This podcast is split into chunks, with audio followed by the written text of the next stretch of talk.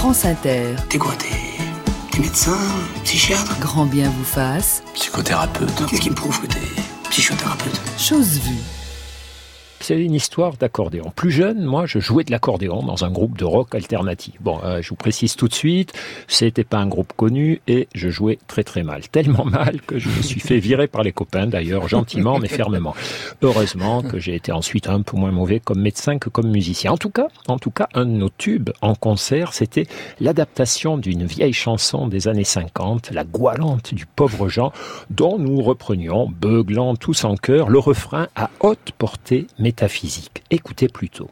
Esgourdez bien jeunes gens, profitez de vos vingt ans, on ne les a qu'une fois, et n'oubliez pas, plutôt qu'une cordelette, mieux vaut une femme à son cou, sans amour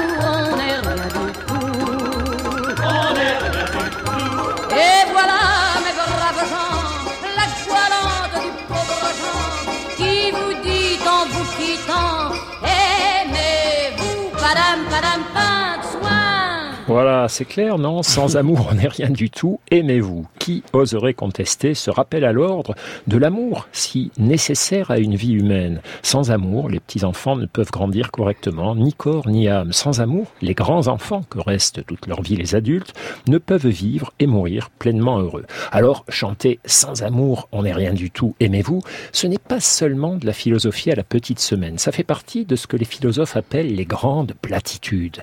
Ces sentences de sagesse de tout temps et de tout lieu qui nous expliquent en quoi consiste l'amour, le bonheur, la sérénité, le sens de la vie, où les chercher, comment s'en rapprocher. Cela semble toujours évident, bien sûr, d'où le terme de platitude, mais ce qui est moins évident, c'est de les appliquer. Écoutez ce qu'en disait Schopenhauer.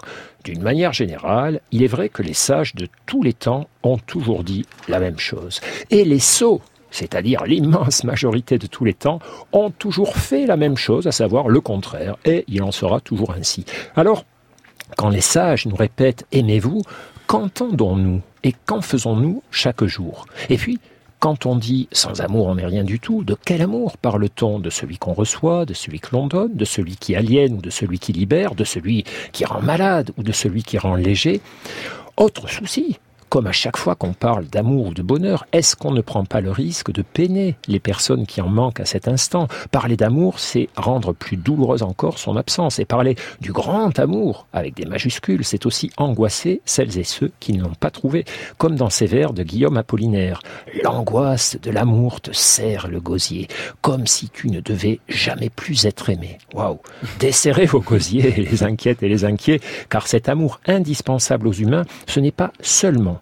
l'amour romantique, qui est une forme d'idéal compliquée à rencontrer et plus encore à faire durer, mais l'amour sous tous ses visages et tous ses noms. Affection, bienveillance, sympathie, générosité, appartenance, solidarité, amitié, camaraderie, fraternité, tendresse, tous ces moments et tous ces liens où l'on donne autant ou plus qu'on ne reçoit. C'est cet amour-là, avec un petit A, c'est sa petite musique au quotidien qui nous est indispensable et qui nous aide à vivre joyeusement, en couple ou en célibataire, dans l'attente éventuelle de l'autre amour, celui qui, avec son grand A et ses fracas symphoniques, nous met parfois la pression.